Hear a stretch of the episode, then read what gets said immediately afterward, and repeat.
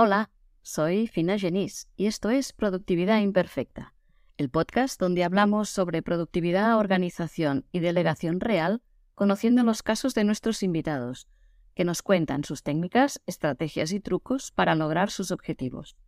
¿Te apuntas?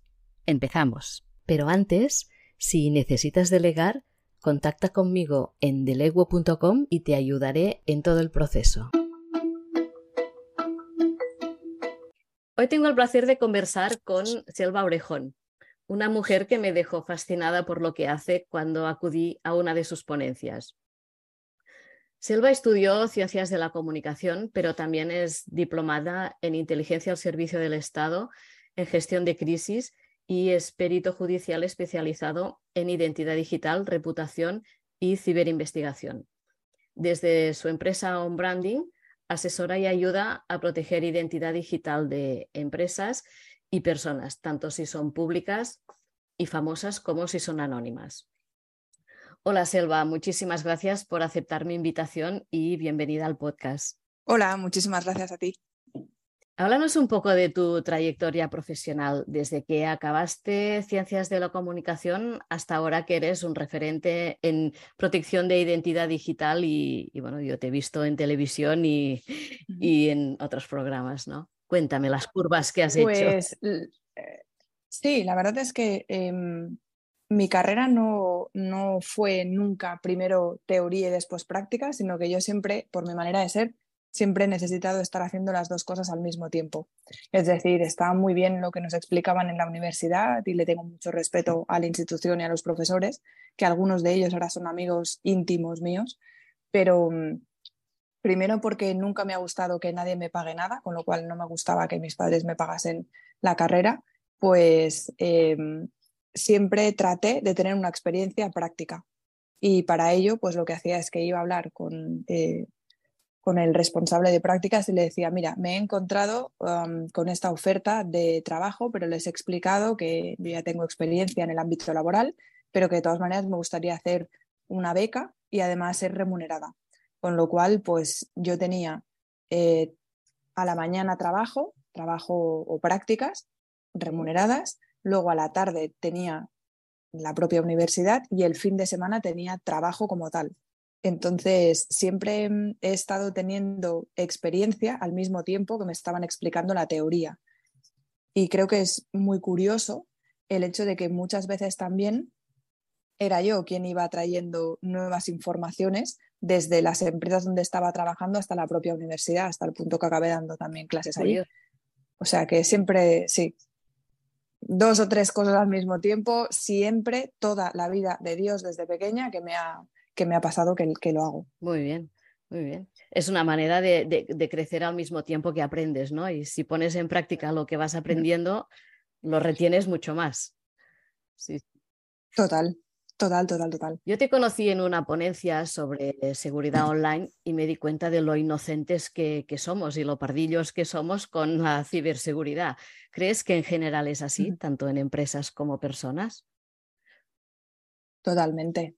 Yo creo que, mira, antes probablemente hubiese dicho que era una cuestión de, de falta de información o de falta, bueno, no es lo mismo la falta de información que la falta de conocimiento, pero yo la sensación que durante mucho tiempo he tenido es que mm, no teníamos lugares donde poder ir a buscar esa información. Ahora yo pienso que no es eso y la comparación no la voy a hacer con, con, con por qué seguimos teniendo en la sociedad, eh, pues no sé, embarazos no deseados, si eh, no hay falta de información, ¿no? Pues eso es verdad, pero es que también es una cuestión experimental.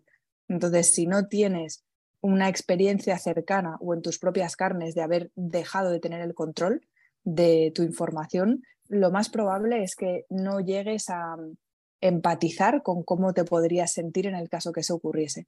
Y en el caso de las empresas, aparte de esta falta de, de experimentarlo, creo que también es muy importante el hecho de que de entrada no se han contado con estos recursos. Y, por recursos me refiero también económicos especialmente.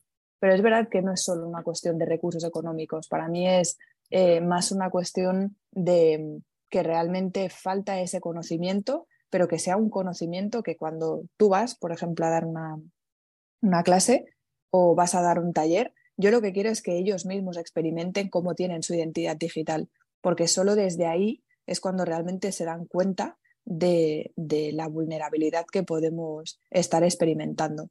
Entonces, sí, el resumen sería sí, nos falta y bastante aparte. Sí, sí. Incluso yo ayer estuve viendo en las noticias que se han contratado a, hackers buenos para que les ayuden porque hay empresas y, entidades públicas, porque hay un ataque cada tres horas, decían, de este tipo. Entonces, claro, eso te mete el, miedo, no, pero la responsabilidad en el cuerpo de, protegerte, ¿no? Claro, es muy importante la colaboración público y privada. Yo no hay semana que no vaya a tener una reunión, una conversación, un café, lo que sea, con ámbito público, tanto si son fuerzas de, fuerzas de cuerpos de seguridad del Estado, como si se está hablando de agencias, por ejemplo, como ahora puede ser la Agencia eh, de, ciberseguridad catalana o si es, por ejemplo, el CCNCERT o cualquiera de estas. Eh, incluso no solo a nivel nacional, sino también a nivel internacional. Creo que es súper importante esta colaboración y, de hecho, no podemos no tenerla, porque cuando alguna empresa se encuentra en una situación de estas características, en las que, por ejemplo, tiene que trabajar con empresas privadas para poder hacer una, pues no sé, me lo invento, ¿no? Ahora acaban de sufrir un ransomware les han cifrado todos los datos, tienen que recuperar el acceso a esos datos, tienen que securizar todo lo que había quedado vulnerado y a partir de ahí recuperar la normalidad de su negocio.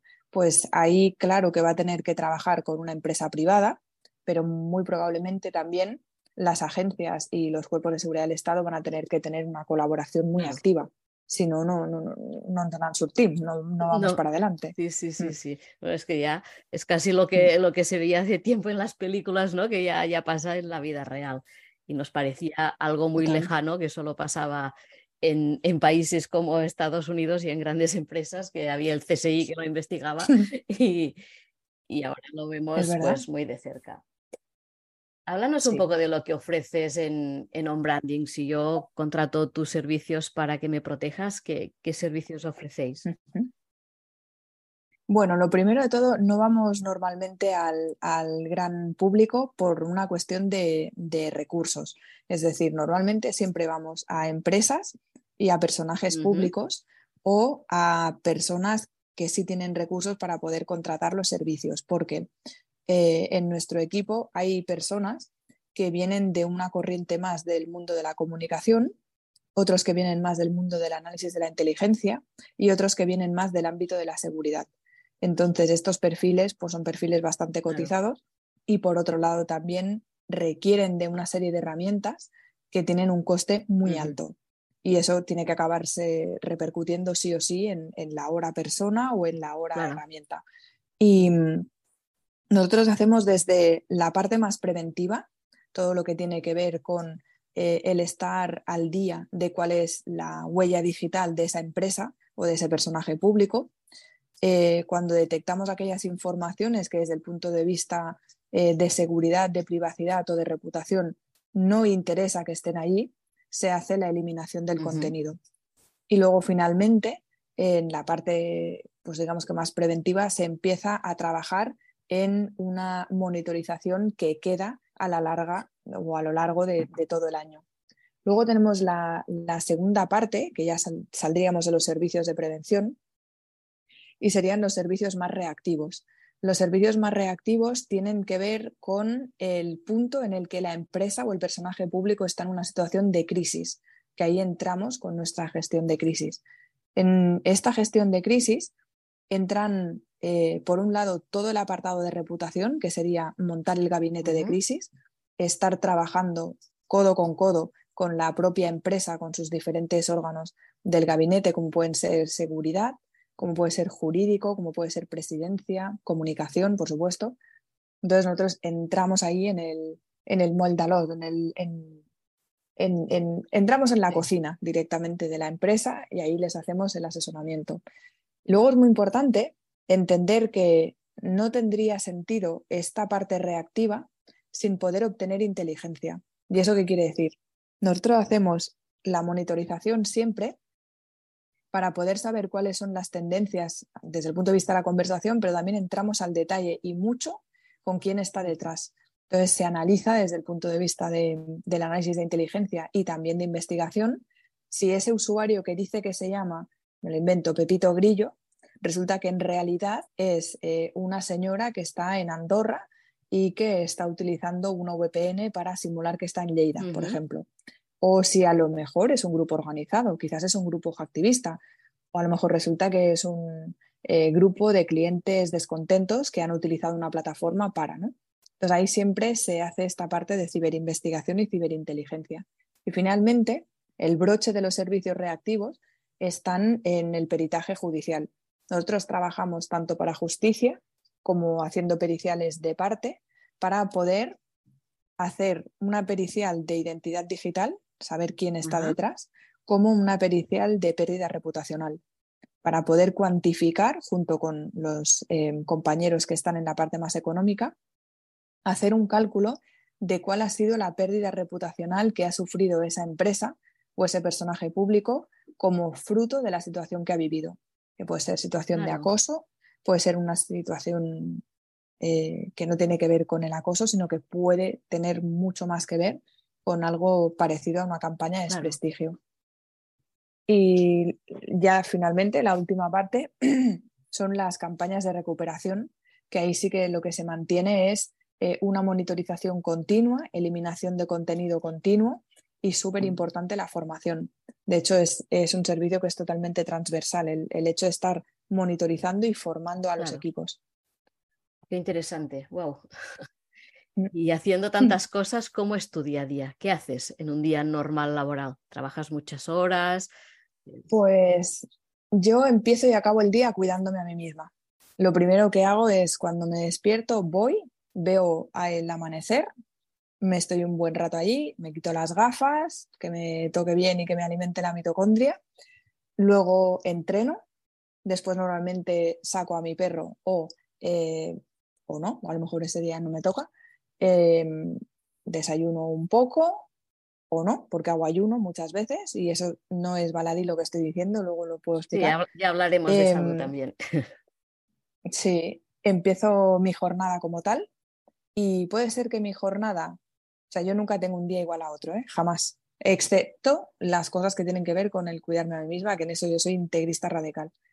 Em, entonces luego ahí ya sí que se empieza la jornada, que normalmente puede ser o que empecemos con un briefing de equipo, o si ya se ha hecho el briefing el día anterior, pues entonces ya cada uno sabe cuáles son sus tareas y entramos al CRM, miramos qué es lo que nos toca y a partir de ahí, si me toca estar en escritorio, pues puede ser que esté en home office o puede ser que esté directamente en la empresa, según las reuniones que tenga después.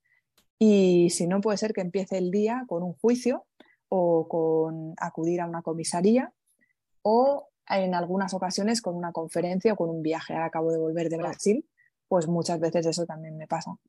Y luego, pues durante el resto del día, se pueden dar situaciones de crisis y esto ocurre, típico viernes, 8 de la mañana, eh, recibes una llamada eh, o me llama el, el, office manager y me dice, Selva, te tienes que ir a casa de este cliente porque le ha pasado tal. Muy bien, pues entonces o voy yo sola o voy con un compañero o voy con dos compañeros según la situación. Y luego el fin de semana trato de descansar lo máximo posible y entrenar, que me encanta, y quedar con amigos, hacer lo que sea, pero, pero normalmente sí que le hago un chequeo. Desde hace unos cuantos meses eh, me he dado cuenta que para que la empresa siga manteniendo el alma que debe de tener y haga un poco referencia al claim ¿no? de siempre on, pues en el fondo, siendo honestos y del todo justos, eh, de vez en cuando le voy echando un ojo a ver qué es lo que hay por ahí. Muy bien. Mm. Eso de que cada día sea distinto, pues eh, es maravilloso, porque las rutinas comen la mente, ¿no? No soy mujer de rutina, no. ¿Y cómo planificas tus tareas? ¿Cómo te organizas? Pues yo trabajo con un CRM que me ayuda mucho a poder ver el seguimiento de los proyectos.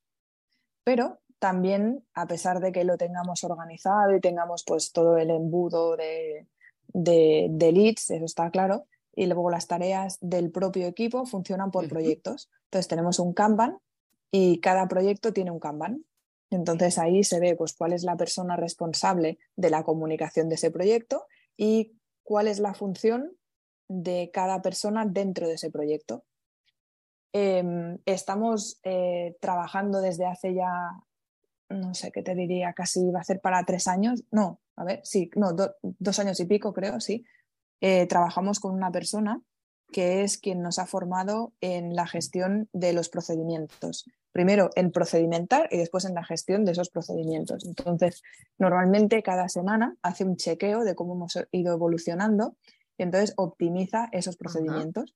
Em, de, forma, de forma muy lúdica, porque yo creo que para mí ha sido, y lo he experimentado así de una manera muy lúdica, ha conseguido que fuésemos y que seamos mucho más productivos que antes. la es brutal, o sea, eso a mí me ha encantado. Cuando tienes todo procedimentado, bueno, la, productividad gana muchísimo. Sí, y sobre todo también a mí me ha ayudado mucho a algunos de los juegos que en realidad han sido test, a ver cómo nos estábamos comunicando entre nosotros. Y pues recuerdo uno, no puedo decir cuál es el, eh, no puedo decirlo porque no me acuerdo del nombre, ¿eh? si no lo compartiría tranquilamente, pero mm, ella tiene una empresa que se llama em, Mind Business y es muy chulo porque es muy humana en la manera de transmitirlo y, es muy práctica. Entonces, esto a mí ya me ha hecho que, lo tenga. Y luego me sirve muchísimo tener mis listas, soy mucho de escribir. Entonces, eh, tengo que tener el gusto de eh, o bien escribir a mano, las cosas más confidenciales no las tengo escritas a mano por si me roban la libreta. Em, de hecho, nunca utilizamos el nombre del cliente escrito, jamás. Siempre utilizamos un seudónimo. Y a mí me da mucho gusto lo de eh, poder hacer el check. Ah, esto ya está, sí. Yo tampoco uso nombres de clientes, mm, uso iconos. Ah, también, muy bien. Cada, cada, cliente mío pues tiene un icono que lo identifico, ya sea por color o por, o por el dibujito, y, y, me va súper bien porque pues, tú puedes mirar mi, mi asana o eso ¿Sí? y, ves todas las tareas que tengo que hacer, pero no sabes de quién es cada tarea. Qué bueno, qué bueno. Nosotros igual, porque si te acostumbras a hacerlo, luego mm. cuando vas, por ejemplo, pues no sé, te vas a tomar un café con el equipo, te vas a comer o lo que sea, ya automáticamente nunca vas a pillar a alguien diciendo el cliente tal, jamás, siempre es...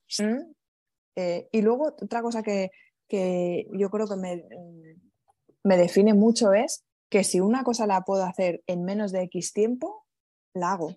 a veces estamos en una reunión, sí, vale, muy bien. Bueno, obviamente hago acta de reunión, orden del día, se entrega luego el acta de reunión.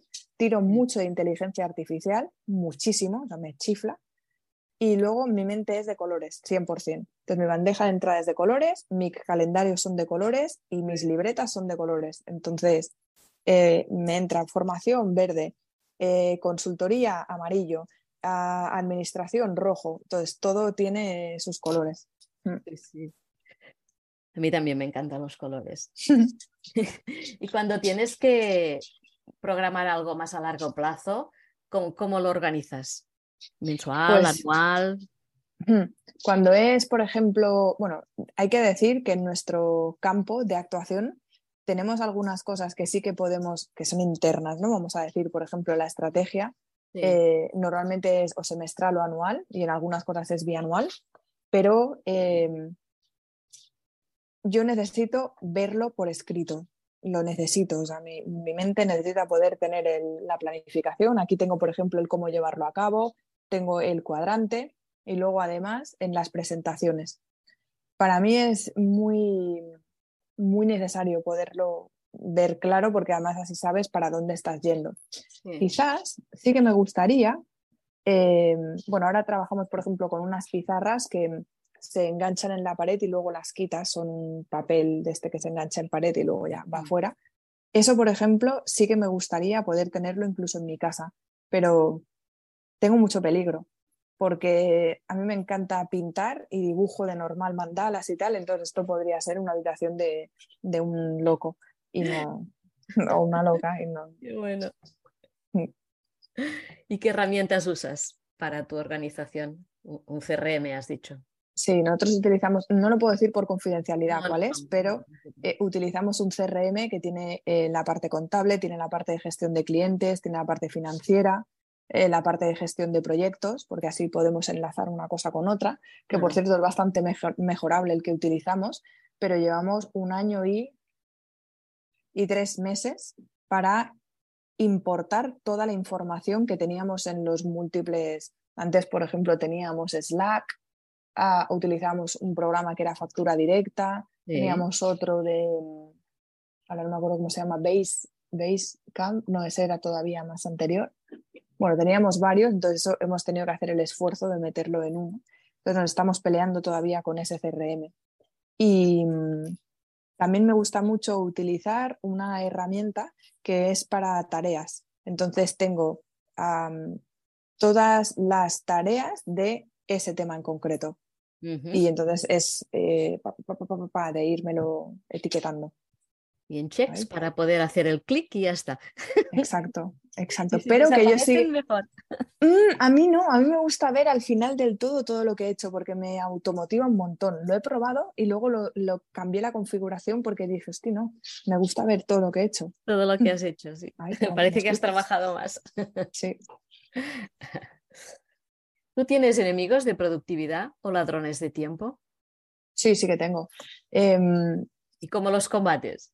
Pues, pues con disciplina, con disciplina. Porque a mí me ocurre en algunas ocasiones que si una cosa me gusta mucho, y suele, suele pasar bastante porque me gusta mucho mi trabajo, pues em, le puedo dedicar mucho más tiempo del que yo me he eh, mentalizado y me he planificado para tener. Entonces, esto con una de mis mejores amigas de pequeña nos pasa a las dos igual. O sea, tenemos un problema serio para la gestión del tiempo cuando algo nos motiva mucho, porque es, no, es que quiero seguir haciendo esto. Entonces, la niña interna está, quiero jugar, quiero disfrutar, y luego está la adulta que está ahí, bueno, se lo va ok, pero es que tienes que estar dentro de 25 minutos en un sitio. Entonces, para ello, lo que me pongo son muchas alertas. Entonces, cuando me salta la alerta, ya digo, vale, ok, me quedan 15, salta la alerta, vale, ok, me quedan 10. Entonces, para coger esa conciencia. Y otro ladrón de tiempos eh, que yo tengo cuando hago home office, em, bueno, es ladrón, pero también es muy agradable. Yo, tenemos un perro, que es nuestro perro de terapia, está por aquí. ¿Qué pasa? Y entonces, uy, mira, mira, mira. A ver, a ver, eh, enséñamelo. Sí, lo quiero enseñar. ¿Cómo hop? Muy Willow. Uy, mi chico, oh, mira. ¡Oh, oh qué sí, precioso! Sí, sí, es, oh. es, guapísimo. Es muy grande y entonces él necesita muchos mimos. Mm. Que en el fondo te está diciendo, oye, para, corta. Em, y eso en algunas ocasiones es verdad que me ha pasado, que estás en el hilo de una investigación y de repente aparece, y entonces como, ah, tengo que volver a empezar. Cuando ocurre eso normalmente cierro la puerta y entonces le da cabezazos dos o tres veces y luego ya entiendes que necesita algo. Pero vaya, creo que esto le, le pasa a todo el mundo. Creo que debe ser algo bastante todo el mundo que tenga perro o gato. Sí, sí, te lo puedo decir porque yo hasta hace siete meses tenía uno, tenía 14 años y ya estaba enfermito y tuve que tomar una de las decisiones más mm, difíciles de mi vida. Madre mía, se me ponen los pelitos de punta. Sí, mm. y él trabajaba, cuando yo trabajaba, él estaba aquí siempre a mi lado y... Claro. Sí, sí, es, disfrútalo, disfrútalo. Totalmente, totalmente, totalmente. Mm. De hecho, nos lo, llevamos al trabajo y como tenemos tendencia a pasar muchas horas sentado, ahora, por ejemplo, estamos eh, solicitando un internship para una persona que esté en temas de open source intelligence y geopolítica y lo he puesto. Una de las preguntas es, ¿qué tal gestionas el que haya un perro eh, cerca de ti? ¿Te gusta, no te gusta, te sientes cómodo? El que para nosotros es súper importante. Mm. Em, y es verdad que no, o sea, casi todos los días que llevo a la oficina él viene conmigo. Pero mm, también es verdad que hay que em, parar muchas veces porque aunque tú creas que estás siendo más productivo, estás siendo menos productivo justo porque no estás tomándote el tiempo que te tienes que tomar para que tu cerebro se aire, porque si no es, es hasta adictivo, yo pienso. Mm. Totalmente, sí, sí, sí. Yo perro ayuda porque desconectas un momento, le haces una cara Antoña y luego te vuelves a poner y... Total. y has renovado. Y otro, otro gran, o sea, yo me he tenido que poner timers, ¿eh? Em, para mis cosas personales no utilizo prácticamente redes sociales. A lo mejor publico, pero es que no me quedo ahí consumiendo a ver qué está haciendo el otro, no, no me sale. Pero eh, con Instagram, con TikTok, no, TikTok realmente es que no me gusta. Pero bueno, me dicen, tienes que publicar un vídeo cada día. Mira, ya he dicho, no lo voy a hacer, es que no me gusta, me altera, no me va. Pero en el caso de Instagram sí que tengo que ir con algo de cuidado porque tengo muchos amigos que están en el extranjero. Entonces, Instagram es como la manera de, ay, a ver cómo están. Y ahí sí, voy directamente a cómo está Lu, cómo está Vinicius, cómo está Lidia, cómo está tal. De ahí lo miro y digo, ah, pues eh, me he dado cuenta que me he pegado 15 minutos. Entonces tengo un timer y después de los 25 minutos eh, del día va fuera la aplicación, o sea, ya no puedes acceder. Sí, sí, sí, es que si no, y si mm. no, mirando vídeos de si te gustan los perros, a mí, yo mirando vídeos de perros es, mi punto débil, ¿sabes? Entonces, otras cosas, los bailecitos no me distraen, mm. pero esto y, y ver cómo con un simple fular o un pañuelo hacen vestidos, eso también, me chifla. Yo soy más de las caídas. Vale. De, hecho, nuestro, nuestro CEO, el, Chief em, Operations Officer, y yo tenemos un sentido del humor muy parecido. Y, algunas veces a la tarde nos pasa que nos da la risa floja, pero una risa floja que es incontrolable. Y como yo haya visto algún vídeo y me venga otra vez a la mente ese vídeo, bueno, ya está. Ya está. Eh, pues hay que ir con cuidado, sí, sí. ¿Y cómo cuidas tu cuerpo y tu mente para ser productiva? Pues entreno cada día. O sea, esto es una cosa que es que mi cuerpo me lo pide. Ayer, por ejemplo, fue mi día de descanso, porque además hasta tenía el piramidal cargado y todo. Y ya mm, no estaba del todo a gusto. O sea, es que me lo pide el cuerpo, necesito empezar el día entrenando. Entonces, ¿qué haces? Lo primero es... ¿Estás eh, bicicleta o...? pues hago una parte de entrenamiento de fuerza mm. y hacemos bastante y luego hacemos eh, cardio. Digo hacemos porque lo hago siempre con un entrenador personal. Y, y, después de esto me encanta salir a pasear con amigos. Sábado fui con un amigo a caminar 15 kilómetros y la verdad es que fue súper bien y ya no te digo para la mente, o sea, para el cuerpo fue brutal y para la mente la verdad que bastante también. Y también, eh, pues con mi nutricionista vamos chequeando cada dos por tres. He sufrido durante bastantes años una enfermedad autoinmune que me ha dejado muy knockout o me dejó muy knockout y ahora estamos en recuperación y para eso pues no tomo gluten, no tomo lactosa, no tomo vinagre, em, ¿qué más? Tomo algunos suplementos y bueno, lo que comentaba para mí es súper importante el hecho de poder estar siempre mirando el sol a la mañana y luego eh, los días que puedo veo también pues el, ahora me sale la palabra, eh, la puesta de sol, el atardecer, eso es. Y, intento, y esto creo que cada vez lo tengo que hacer más, rodearme de personas que estén en el mismo mood en el que yo estoy. Soy una persona que de nacimiento soy alegre y optimista. Y llevo fatal estar con gente que el típico cerrojo de mente es que no puedo. no puedo, ¿no? Te chupan la energía positiva. Entonces es como, ah, no, por favor. Sí, sí, no. Gente negativa a mi lado, por favor. No, no. No, porque si me llevan la sonrisa. Yo tengo claro. fácil y cuando estás con gente así adusta, parece que me la roban, ¿no? Entonces. Sí, sí, es como que pereza, no, no, no. Sí. ¿Y la mente? ¿Cómo lo haces? Pues tenemos un terapeuta que, le debo muchísimas cosas. Él dirá, no, el trabajo es tuyo, vale, si lo que quieras. Eh, Lorenzo, que mm, eh, nosotros, bueno, es muy importante entender dónde estamos encabidos. No sé si encabido, no sé. Sí. es muy así. Pues eh, nosotros estamos con el Instituto Carl Rogers de Psicología Humanista. Hmm. Entonces, abrimos la puerta y se abre el mundo a la psicología humanista, que para mí es la leche.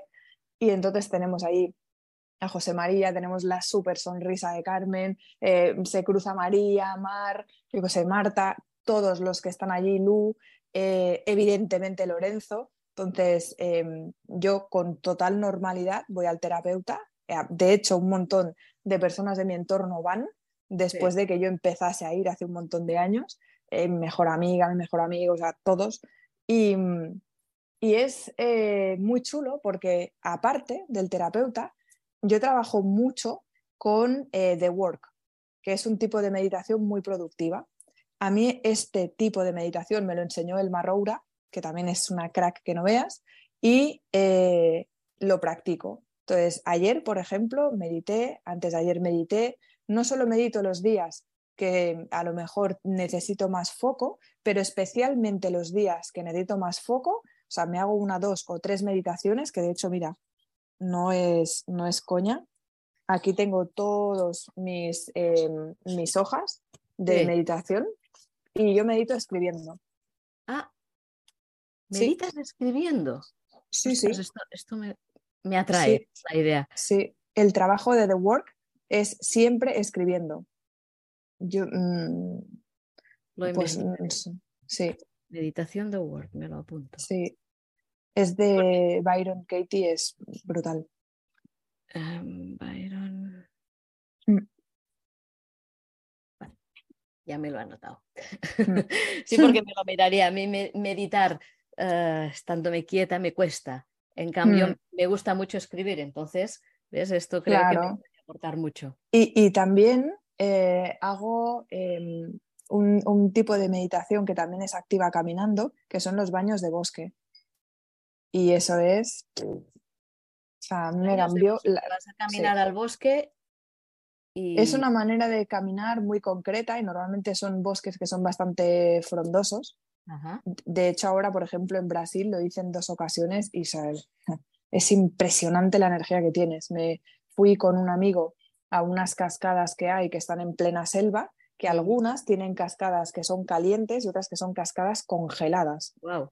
Es brutal eso. Y entonces estás allí, lo único que tienes eh, a tu alrededor es bosque muy frondoso y entonces normalmente caminas, no avanzas un paso hasta que no has puesto el otro pie. Y es simplemente estar, pues no sé, es que en realidad se te pasan las horas enteras. Y allí en Brasil también otra de las cosas que me vino súper bien es, eh, me encanta ir en quad. Y entonces pillar un quad y ir a todo lo que da el quad por mitad de la selva, eso fue... En fin, estoy haciendo esfuerzos por quedarme aquí y no volverme otra vez a Brasil. Cambiemos de tema. ¿A ti te cuesta delegar? No, la verdad que le he cogido un gustillo muy grande. No, me costó ¿eh? el impasse de no trabajar con nadie, trabajar con alguien, tener un equipo pequeño, tener un equipo grande, pues eso eh, me costó.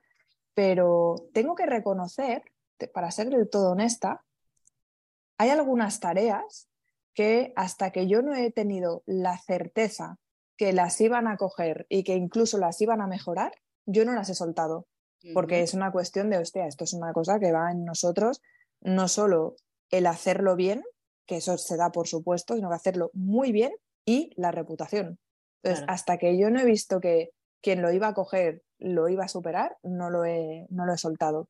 Y tengo que reconocer que eh, el tema de la selección de recursos humanos no tuvimos una buena experiencia eh, recientemente, fue muy complicado el encontrar a alguien que realmente nos cuadrase y entonces eso es algo que me cuesta delegarlo, porque mm, no confío en em, el tipo de selección que se está haciendo a día de hoy, porque lo nuestro es muy cualitativo. Sí, claro. Entonces, si eliges tú, es mucho más fácil que la persona encaje, ¿no? Porque ya, ya sabes cómo tiene que ser, ¿no? Sí, y me atrevería incluso, me voy a desnudar en esto, porque eh, fíjate que la sensación que... Mm, mm, mm, a ver, ¿cómo te diría? Yo primero busco que sean muy buenas personas y después cómo de buenos técnicos son. Entonces, para eso tú requieres de esa... Claro. El primer... la primera sensación que te da la persona, ¿no? Totalmente, totalmente. Su, su, expresión en la cara, ¿no? Eso. Sí, es que eh, para mí son siempre, en mi caso, son selecciones desde la tripa, siempre. Y entonces, si alguna cosa ya no me va desde la tripa, cuidado.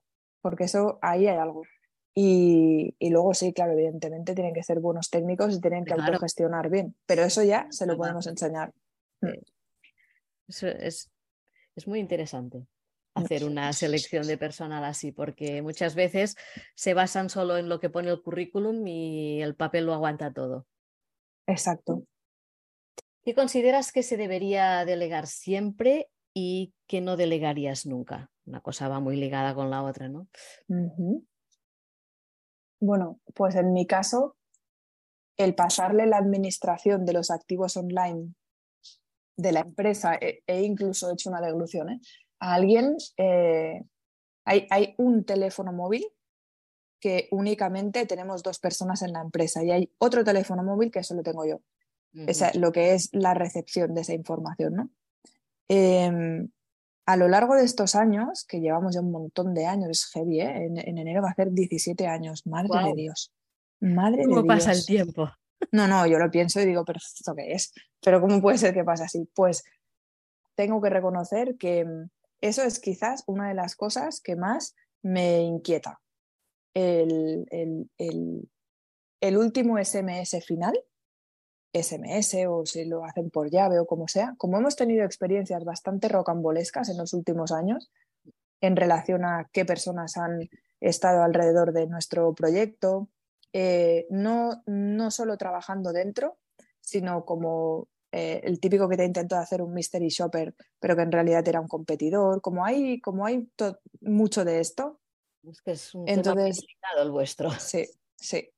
Y, eh, esa te podría decir que es una de las tareas que no, que no la voy a soltar. O, por ejemplo, con Mark muchas veces me dice, yo dame eso que administrado a tal job. Vale, de acuerdo y genial y encantada, pero es que la confianza que yo tengo a lo largo de los años en él o que tengo en Quique o que tengo en Adri o en otras, yo que sé, en Cristian, pues evidentemente ha costado muchos años tenerla, muchos. Y nos hemos visto en las duras, en las maduras, si no, todo lo que es la gestión de los activos online no lo suelto. Mm. Sí, sí, perfecto. He soltado hasta la parte financiera, que me costó un montón de meditaciones, no te digo más. Pero ahora ya te olvidas de las facturas. Mm. Maravilla. maravilla, maravilla. Sí, sí. Hablemos un poco ya de tu parte más personal. A ver, dime alguna cosa que te gusta o que haces y que la mayoría de las personas que te conocen no lo sabe. Uh, planchar. Y hemos descubierto cosas como chicos que bailan salsa y, no lo saben. Qué guay. qué guay, qué guay. Lo del boxeo ya no es secreto, Así que diré que eh, planchar, me encanta planchar. Me encanta planchar. para mí es la leche. Pero, pero, probablemente eh, no todo el mundo sabe que me encanta pintar. Yo soy Doña Coloridos, podría mostrarte, de hecho te voy a mostrar, este tipo de, de cositas.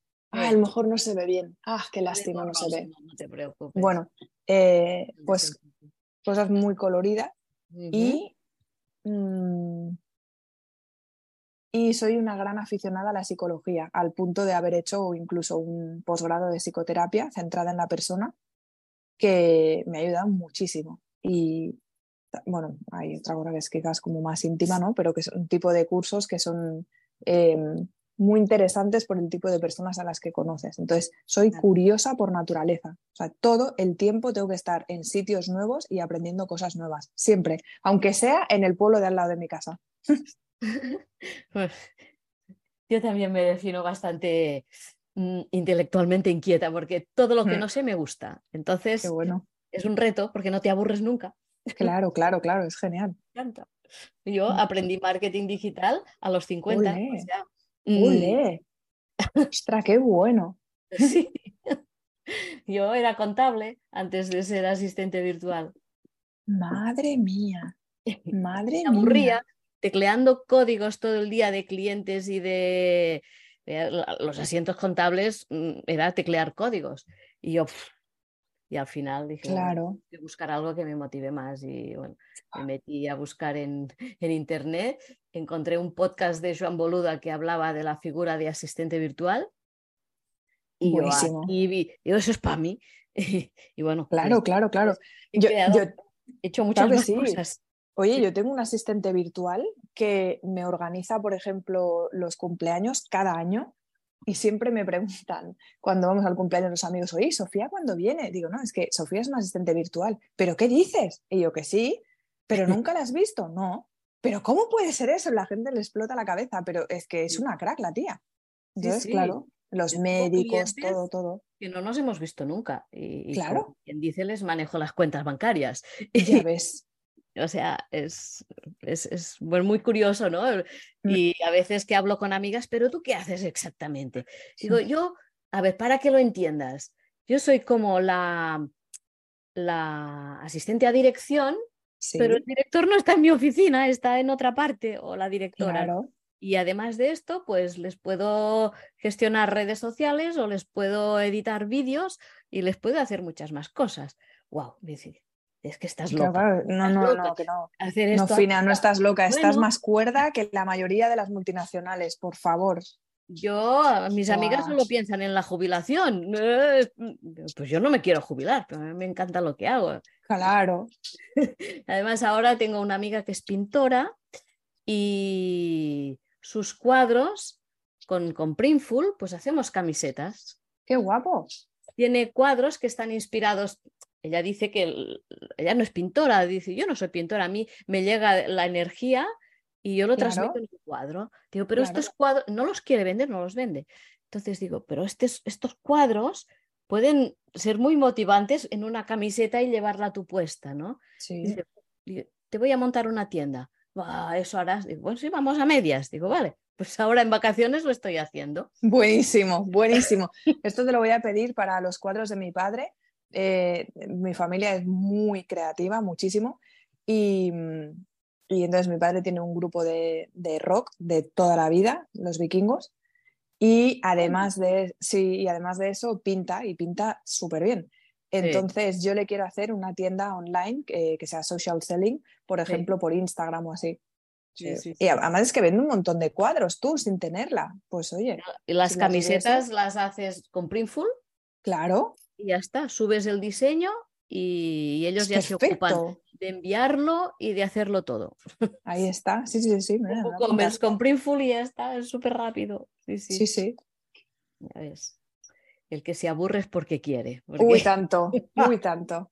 a mí me falta tiempo, me faltan años para hacer todo lo que tengo en Ah, mente. yo también tengo esa misma sensación. Digo, madre mía, al ritmo que voy, con todo lo que quiero hacer, a mí me van a faltar años. Pero bueno, esto me viene también de familia. ¿eh? veo cosas, negocios que se pueden crear en. Digo, pero, pero me gustan para mí, para hacerlo yo.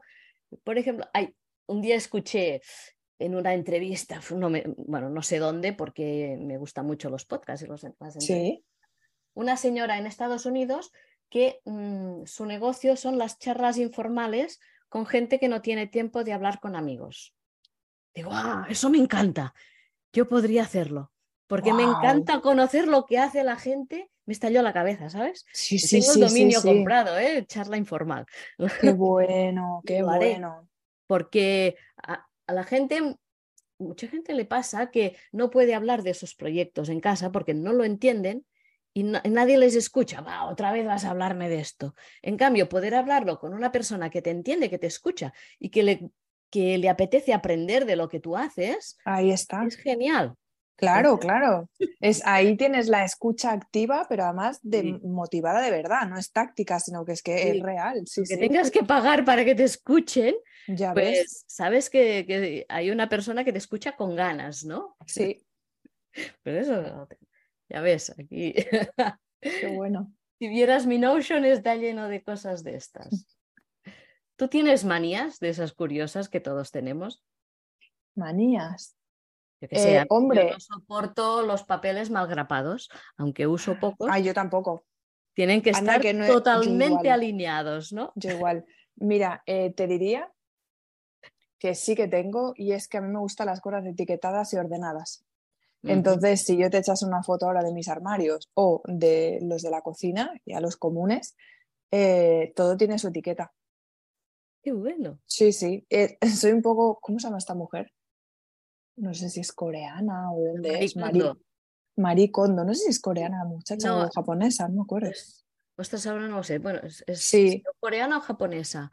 Pues sí. a mí eso me encanta y aparte es que yo lo necesito hacer y entonces tengo eh, la costumbre y aparte tengo un social seller, Tomás, que yo le digo, oye, mira, Tomás, yo esto ya no me lo pongo, ¿lo puedes vender por Wallapop? Ay, por Wallapop, por Vinted. Entonces él es una máquina de vender por Vinted, entonces tú le das las cosas y él te las vende. Bueno, pues ahora tengo ya dos bolsas y ahora tengo que hacer una tercera y un patinete y algunas cosas que no utilizo. Pues oye, con eso luego nos guardamos el dinero y podemos ir a hacer cualquier cosa. Entonces, mi manía sí que sería el no me gusta tener acumulado, de hecho yo ahora noto que tengo acumulado y necesito sacar. Hay que sacar para que entre lo nuevo, ¿no? Claro que sí, claro que sí. Eh, ah, esto, además, a mí este ejercicio tan sano que es el, vamos a poner aquí todo lo que hay. ¿Y ahora qué? ¿Cómo me siento yo con esto? ¿Me siento feliz o no me siento feliz? Hostia, pues va a ser que no. Pues fuera. Esto, vaya, mm, total. Mm. Dime un lugar al que desearías volver o que cuando lo viste dijiste, si un día me pierdo, aquí me encontrarás. La selva en Brasil. de Brasil. Tal cual. la selva en Brasil. Antes, sí. antes, antes era Israel y de hecho para mí Israel es mi segunda tierra, eso es así. Eh, que es Jerusalén, es concretamente un lugar en concreto de Jerusalén que está mm, muy cerca del cótel, ¿cómo se dice el cótel? Mm, del muro de las lamentaciones y para mí ese es un lugar impresionante, pero tengo que reconocer que eh, ahora mismo estoy mucho más con una energía de Brasil que con una energía de, Jerusalén o de Israel, sí, sí, sí, sí. Mm. Muy bien. Y la última, dime un personaje histórico para compartir mesa, charlar y por qué. Einstein, Albert Einstein. Seguro. Albert Einstein. Pues sí, yo desde pequeña siempre eh, tenía en el cabezal de la cama Albert Einstein. Yo creo que hay una. O sea, tú no tenías pósters de chicos guapos, digamos, de cantantes y actores, tú tenías Albert Einstein. Bueno, te diré la verdad. Cuando era mucho más pequeña, tenía un póster de Michael Jackson porque me encanta bailar y entonces tenía ese póster, pero hubo un día que ya dejó de decirme algo, entonces ese póster fue fuera. De hecho, mi padre a mí me pintó de pequeña en la habitación de, casa, de la primera casa, eh, tenía a Mafalda y a Felipe. Me dio una pena que es que me moría de dejar de tener a Mafalda y a Felipe. Y entonces nunca he tenido nada mainstream. Es más, es que yo no tuve tele hasta los 12 o 13 años. Entonces, eh, en las golfas, no sé cómo se dice, en la guardilla. la guardilla. claro, de casa de mis padres, pues ¿qué hay? Pues hay enciclopedias, libros súper chulos, cosas para hacer manualidades. Entonces, yo me, así ha sido mi infancia. Entonces, ahora, pues obviamente no tengo ningún póster así parecido. Y, y para mí un personaje sería Albert Einstein. Y de hecho el otro día fuimos a ver Oppenheimer con mis cuñados y, ostra, ah, cuando vi cómo habían recreado a Albert Einstein, pensé, sí, me encantaría estar sentada con él hablando. Sí, mucho, mucho. Mm. Habría tela para rato. Ya ves. Pues hasta aquí la entrevista. Te cedo el micro para que puedas decir lo que quieras y dónde te podemos encontrar. Sobre todo, hay que tener cuidado con los perfiles. Claro, pues eh, yo emplazaría a todas las personas, primero de todo, a que encontrasen cuál es el motivo por el cual nos están cuidando y no solo digitalmente, es muy importante encontrar ese motivo. Em, y que sobre todo em, sí que tenemos que tener la guardia alta, pero no tenemos que dejar de disfrutar. Entonces, pues yo les, les emplazaría a que buscasen lo que realmente les motiva, pero siempre, como diría uno de mis mejores amigos, security first, que es como la seguridad primero, porque para poder estar tranquilo necesitas sentir seguridad. Yo puedo estar en ese bosque de Brasil, si yo no me siento segura no voy a disfrutar de ese bosque de Brasil. Pues un poco lo mismo, si estoy en las redes, estoy disfrutando, ok, pero si estás en condiciones de seguridad. Em, y también diría que creo que los tiempos que nos vienen, como diría mi padre, pintan bastos. Y como, y como pintan bastos, pienso que sería, que sería bastante bueno que tengamos las herramientas necesarias que sabemos que necesitamos tener para poder estar bien con nosotros mismos y, súper importante, eh, para poder autogestionarnos. Porque igual, vale, ok, ahora somos 26 personas en la empresa, pasado mañana no tengo ni idea de qué es lo que puede pasar desde el punto de vista ¿no? del contexto geopolítico, con lo cual eh, uno tiene que saber autogestionarse de lo más que pueda y tener una red y, vamos, una red de aquellas que tú sepas que la gente no te va a fallar. Para mí creo que es igual de importante, porque si tú te fallas, por lo menos que estés bien acompañado. Y digitalmente, evidentemente, lo mismo. Sí, sí, sí, mm. sí. Pues muchísimas gracias por tu tiempo y ha sido un enorme placer charlar contigo. Muchas gracias igualmente, gracias por la oportunidad. Gracias. Hasta aquí la entrevista de hoy. Espero que te haya gustado el programa y agradeceré tu me gusta y tus cinco estrellas. Si necesitas delegar, puedes contactarme en deleguo.com barra contacto y hablaremos de lo que necesitas y de cómo podemos ayudarte a ganar tiempo y productividad. Finalmente, decirte muchísimas gracias por dedicar parte de tu tiempo a escuchar este podcast y hasta la semana que viene.